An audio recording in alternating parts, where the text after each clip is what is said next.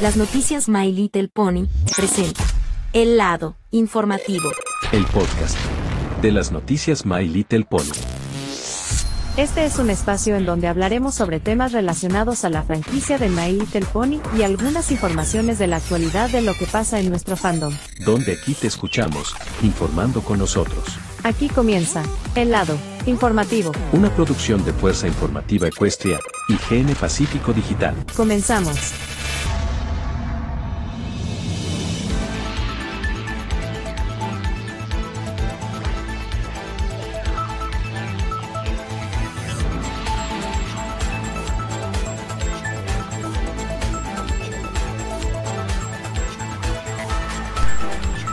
Amigos, amigas de toda cada noticia P, ¿cómo andan? Bienvenidos acompañados aquí una vez más en el lado informativo, donde vamos a tocar completamente todos los temas que están pasando dentro y fuera de los fandoms.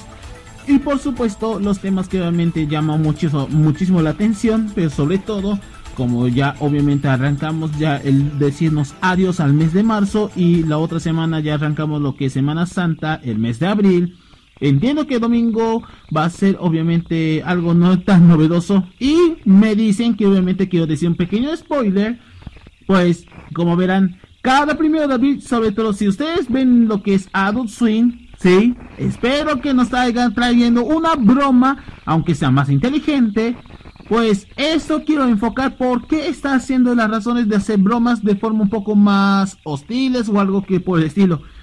El año pasado fue con Pibi y el anteaño pasado, que es 2021, tiene que ver con el enfoque al público preescolar y me encantó esas bromas.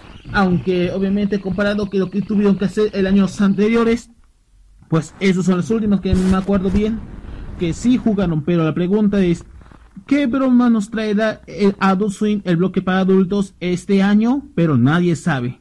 Pero eso lo vamos a averiguarlo durante con el pasar de los siguientes días.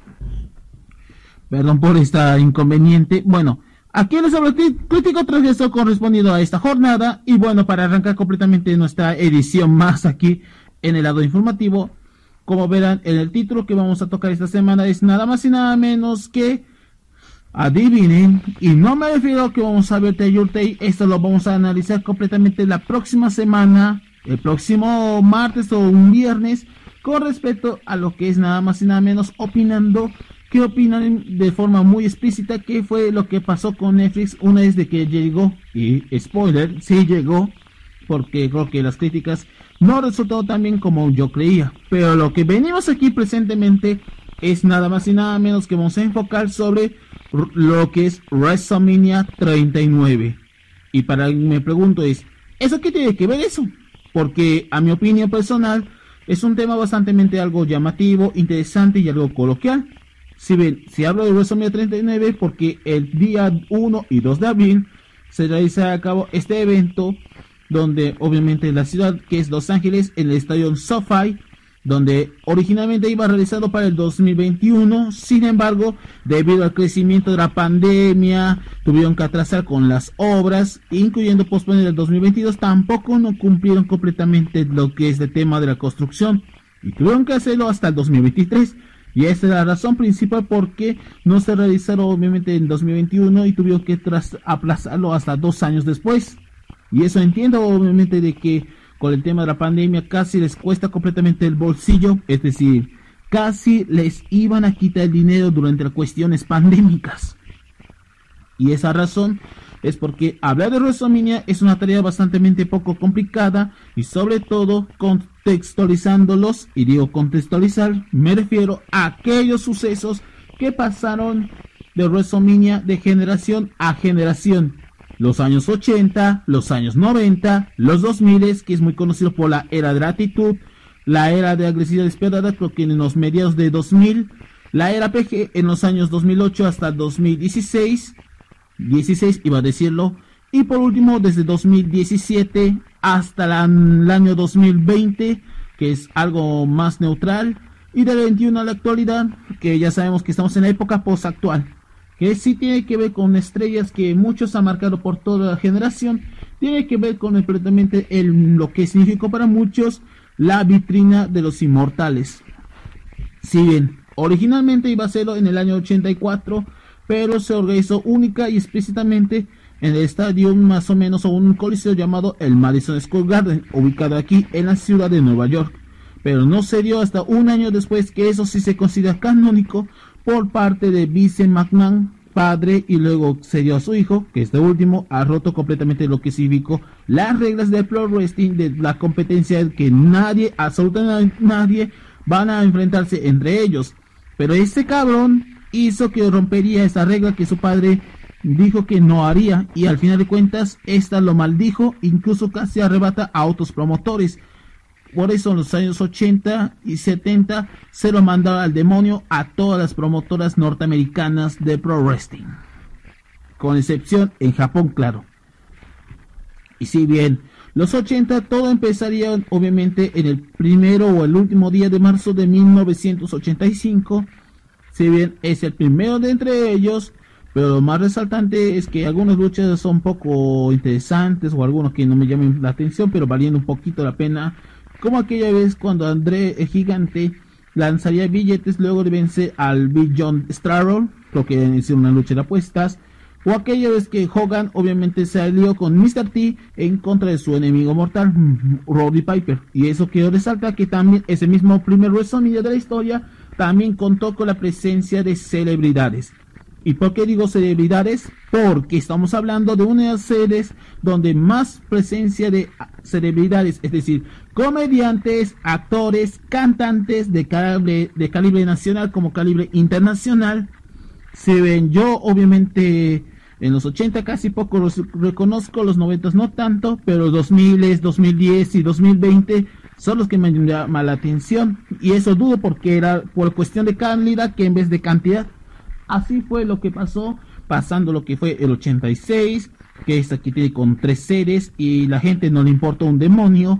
El 87, que tuvo más crecimiento, es decir, más de 90 mil personas asistieron allá en el estado de, de Detroit, Michigan.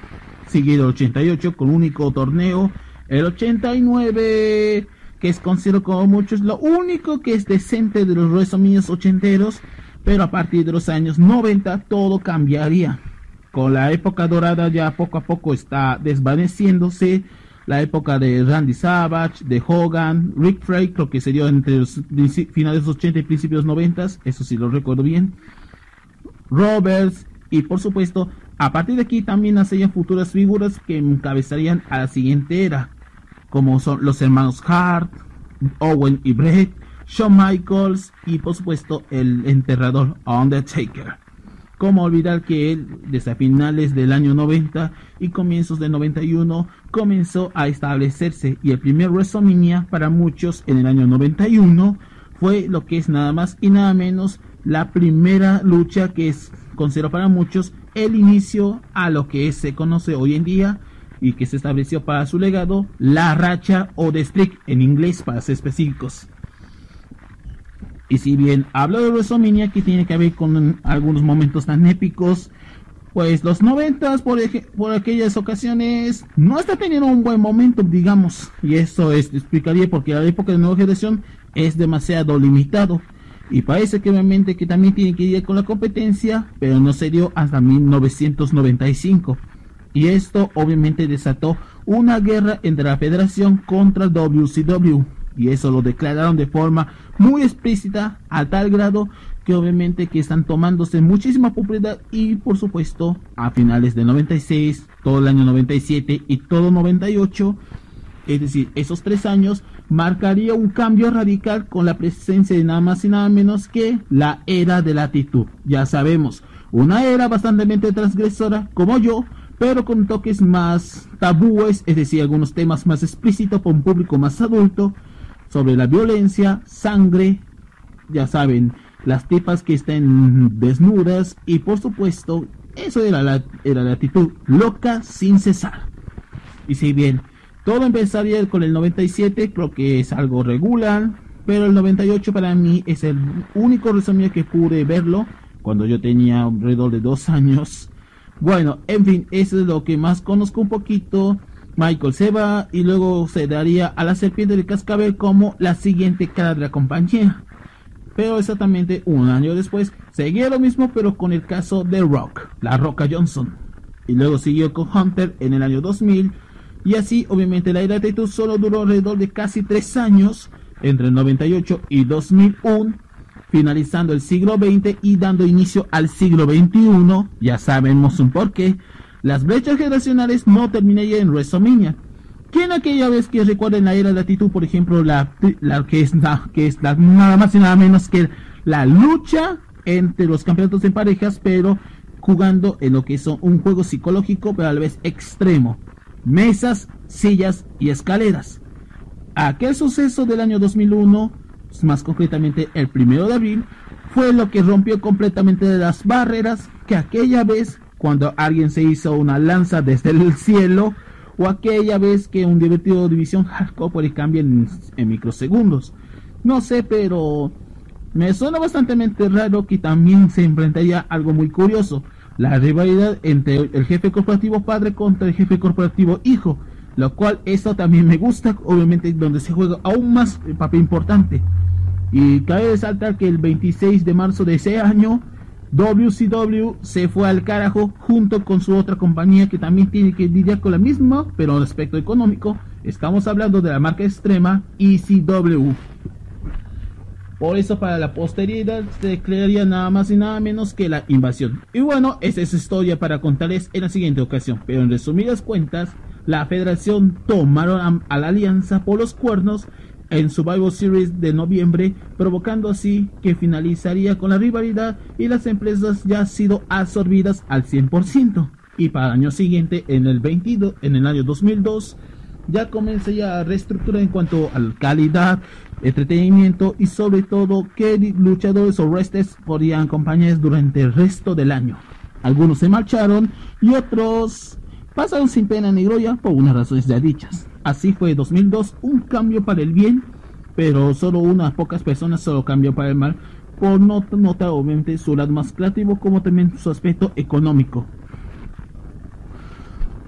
Y por supuesto, el 6 de mayo de 2002, quiero decir un dato curioso adicional para esto antes de la ruta de WrestleMania 39, que quiero decir de forma cronológica, aquel suceso por culpa de lo que fue el famoso bolero de infierno en Londres, Sí, el vuelo del infierno por tantas pendejadas que cometieron acá. Por eso cambiaron de la federación, es decir, la F por la E de entretenimiento. A partir de aquí, obviamente ya se ha vuelto más rigurosa que lo anterior, pero esta vez con toque más violento y mantuvo este mismo espíritu hasta 2006 y una pequeña parte de 2007.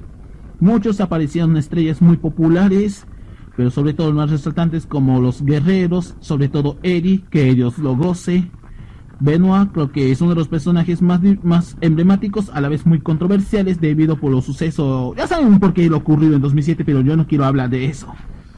Y luego ya obviamente aparecieron otros posteriores como Lesnar, Cena y Batista, pero eso obviamente cada uno tiene por razones ya dichas que a partir del año 2005 cambiaría obviamente de caras y eso ocurrió en el 21 en el WrestleMania que es Hollywood y eso no sería Hollywood sino hasta años más tarde. Esto lo cual voy a averiguar, por eso voy a opinar al respecto más a detalle. Continuando así el 22, el 23 y lo más culo decente terminaría en el 24 en el año 2008.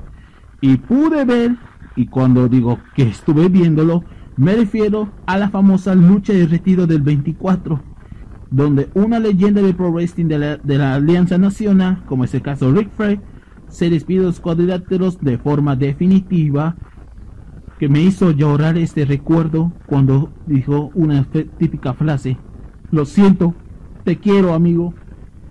O aquella vez cuando obviamente lo lanzaron en una celda infernal, o no eso lo voy a hablar un poco más a detalle de lo que es la época postmoderna.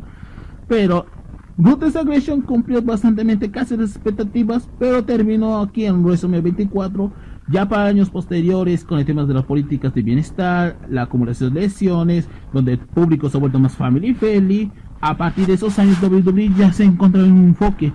Y por supuesto, como todos sabemos, es en dichos años la era de Cena comenzó a expandirse a tal grado que en los años posteriores se generó mucho odio y después se tuvo que dividir entre los fans, los fanboys contra los haters de Cena. A partir de aquí es donde ya desataría lo que es el público PG de forma bastante mixta, es decir, nadie es positivo, nadie está malo, nadie está bueno, todos somos idiotas. Y bueno, hablar de WrestleMania 30 y 27, esto ya es una decepción. Luego continuando así lo bueno los 28, decente del 29, lo más curioso en el 30, que es algo, puedo decir, en mi opinión, el WrestleMania 30 es mi favorita. A diferencia de los años anteriores, este tiene que ver con algunas sorpresas, por ejemplo, como aquella vez que hubo una triple amenaza que al inicio tuvo que lidiar un Underdog que rompió completamente las expectativas lidiando contra la autoridad y convirtiéndose en la misma noche en campeón indiscutible, es decir, se llevó los dos campeonatos en su cintura, cargando así con una lesión bien fuerte al empezar el show. Pero lo que más me hace entristecer aún peor fue el 21 a 1. ¿Y por qué digo ese término? Porque ese 6 de abril de 2014 fue el día que nuestro Tata Taker perdió por primera vez en WrestleMania por culpa de un part-timer que alguien nadie ha dicho, pero la racha no debió romperla ni siquiera con su propio cansancio, ni siquiera tampoco por su esfuerzo. Ni los creativos, ni ninguna persona detrás de las bambalinas no ha dicho absolutamente ni un carajo. Lo único que puedo decir que Vince fue el responsable de que tuvo que romper la racha por uno que otra razón tan estúpida que terminaría acabando a su mejor creación. Desde el principio, en vez de adentro, prefiere hacerlo por afuera.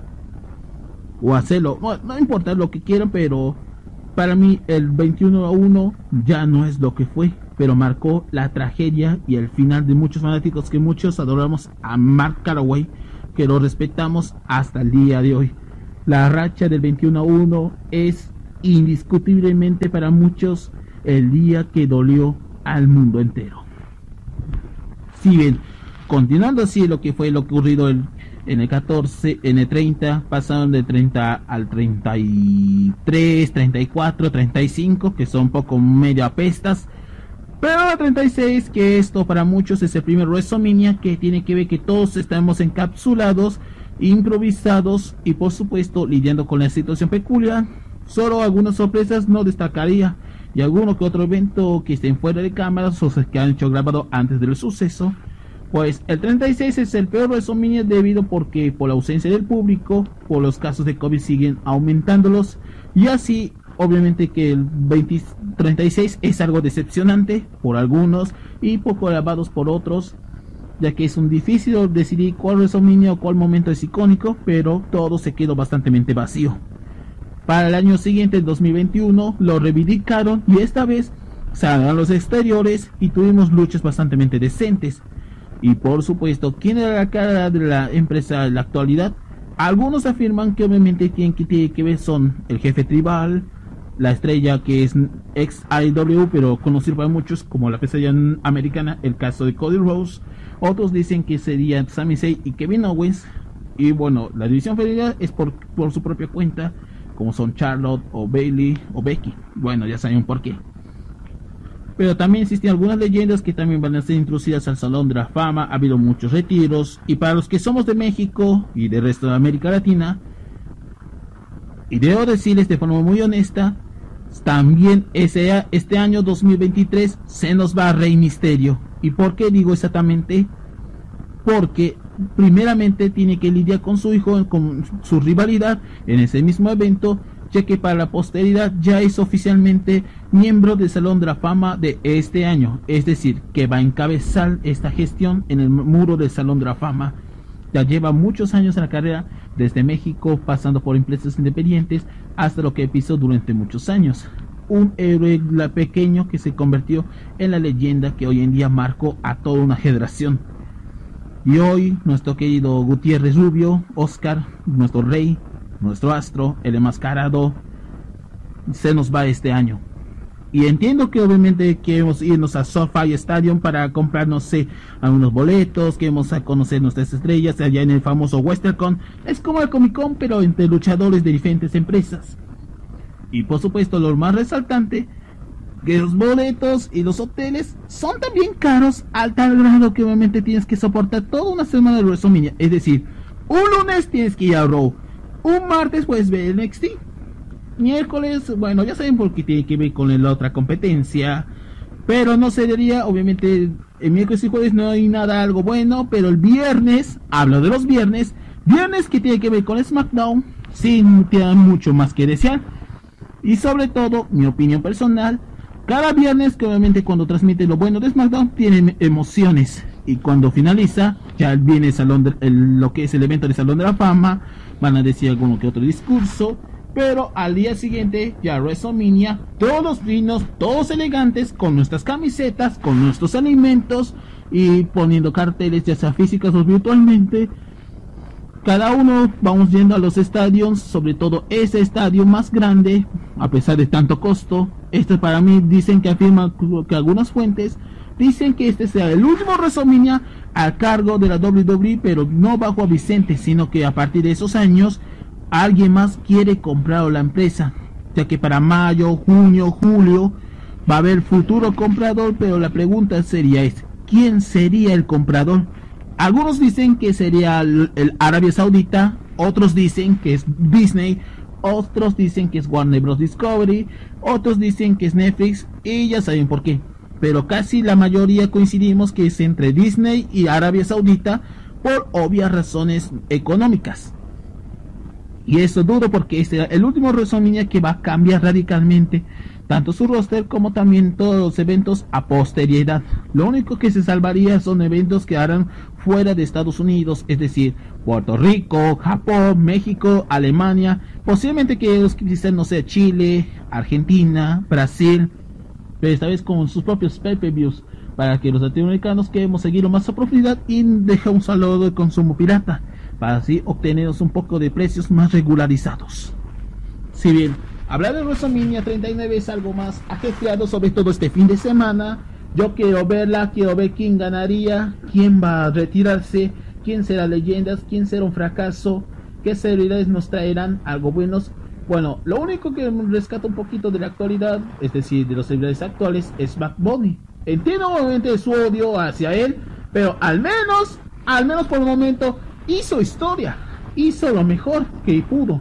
Luchó contra varios luchadores, obtuvo un campeonato 24-7. ¿Qué más quiere? El tipo ya era muy conocido y ahora para el año 2023 dice que era super preview, pero esta vez llamándose Backlash y se realizará en San Juan, Puerto Rico, la casa donde está actualmente nuestro querido Hugo y Carlos y no sé cuántos de Lucha Libre Online. Saludos a toda la página de Lucha Libre Online pues esto quiero saber exactamente qué va a pasar después de WrestleMania 39, ya que al día siguiente, es decir, el Raw siguiente, post WrestleMania, habrá algunas sorpresas, por ejemplo, quién va a entrar, quién va a debutar, quién va a salir, qué luchas nos darán y así sucesivamente. Eso es la magia de lo que vino a la posteridad y así la temporada concluida con nuevos cambios, nuevas sorpresas y sobre todo, así es WWE. Todo cambiaría de noche a la mañana como si no fueses un mañana mejor. Bueno, este sin dudas es previa de WrestleMania 39, una magia que está a borde, obviamente que cambia la historia para ustedes, para los fanáticos, para los fans casuales y sobre todo que no hayan visto y a todos los haters que se chupe completamente el camping. Porque es mi WrestleMania y no digo quienes crearon, sino ese es nosotros como, como fanáticos tan regulares tenemos que verlo, no por obligación, sino porque ¿qué nos pasaría si alguna meta referencia, un recuerdo, una lucha que podía marcar, no sé, cinco estrellas al propio Metzel? Sí, odio ese sujeto personalmente, pero eso lo voy a averiguarlo, véndolo cada fin de semana, sobre todo esta que arrancamos a abrir, como debió ser una chispa mágica que está reflejada en el corazón y el alma de la gente. Y bueno, panas, con esto finalizamos completamente este episodio de El lado informativo de WrestleMania. Y como estamos en la previa, ya que mañana es el día donde vamos a conocer quién de las estrellas va a consagrar ese cambio. Quién retiene, quién gana, quién pierde, quién será leyenda, quiénes vienen, quiénes se van. Todos porque la vitrina de los inmortales en Hollywood los espera. Sin más que decir, Los esperamos completamente hasta otra semana con más y les habla Crítico Transgresor. Antes de irnos completamente, síganos en nuestras redes sociales como arroba Crítico Transgresor en mayoría de redes sociales y síguenos sobre Noticia P también de forma simultánea. Y los esperamos también que nos sigan igualmente para escuchar el lado informativo todas las veces que quieras en plataformas digitales, Google Podcast, Amazon. También estamos llegando así hasta Spotify, Anchor, Spreaker y mucho más y los esperamos con otro viernes de entrega. Hasta entonces, que tengan buenas noches y por supuesto, feliz inicio de abril. Y por supuesto, saludos a toda la compa de Lucha Libre Online, sobre todo Hugo y Carlos. ¡A Tangana!